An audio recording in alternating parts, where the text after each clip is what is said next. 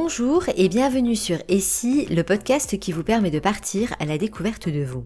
Je suis Sylvie Esteves, je suis coach professionnel certifié et chaque semaine je vous invite à explorer un outil puissant pour éclairer une pièce de votre puzzle. En quelques minutes, je vous donne des clés pour mettre en œuvre directement les outils de votre évolution. Alors, suivez-moi.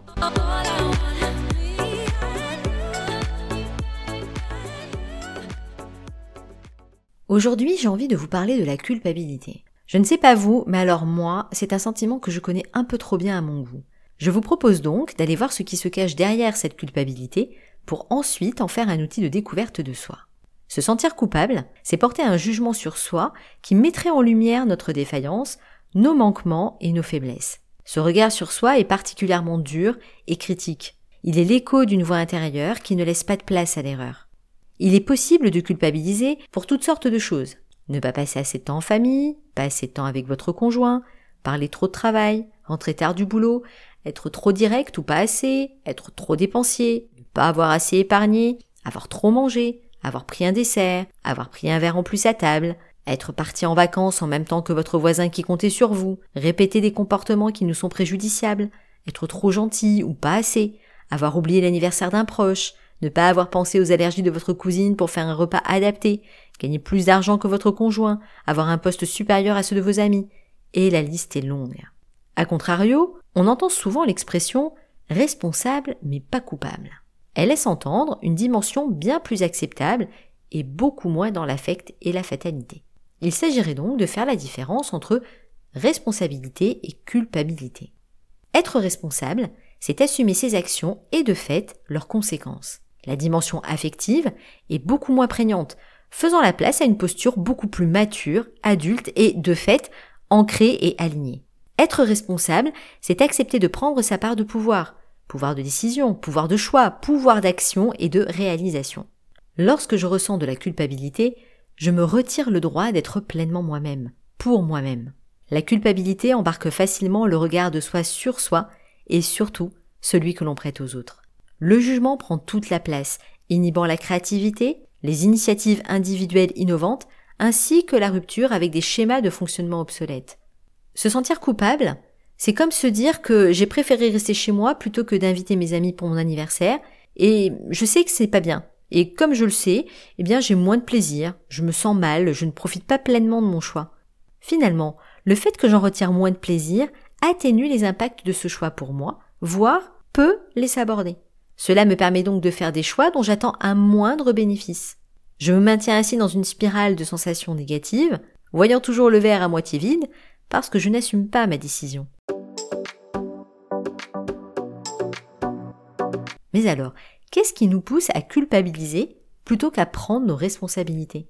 Quel est le risque que je prends à être responsable de mes choix et de mes actions, que ce soit vis-à-vis de moi et vis-à-vis des autres?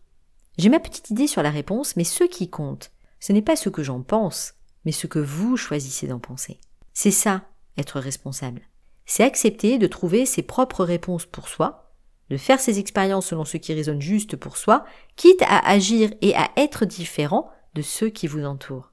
Peu importe de savoir si nous avons la même réponse à la question des risques que j'encours à être responsable, l'essentiel étant que je m'autorise à accueillir mes réponses.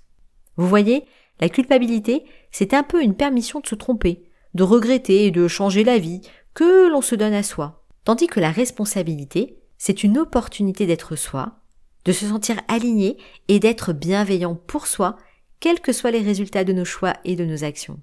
Avant de poursuivre, je vais quand même répondre à ma question sur le risque que je prends à être responsable de mes actions.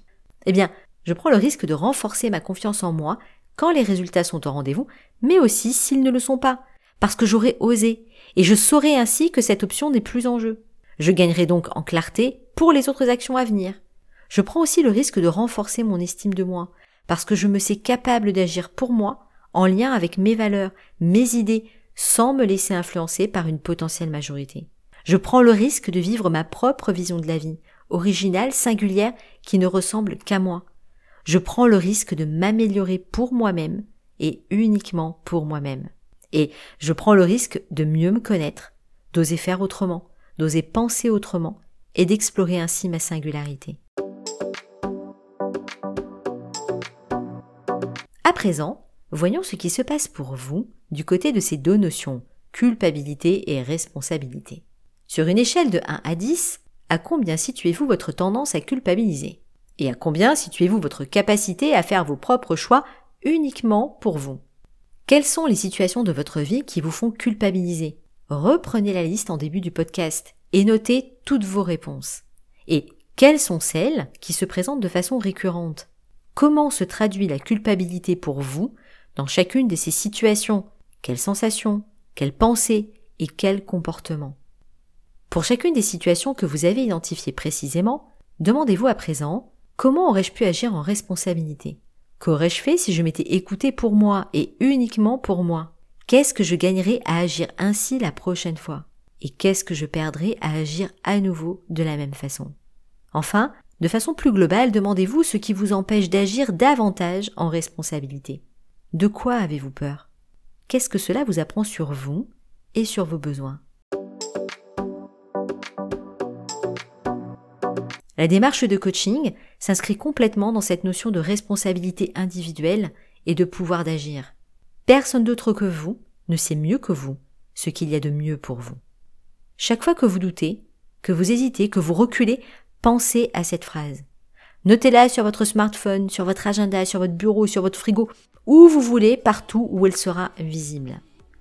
Et répétez-vous chaque fois que nécessaire, personne d'autre que moi ne sait mieux que moi ce qui est le mieux pour moi dans cette situation.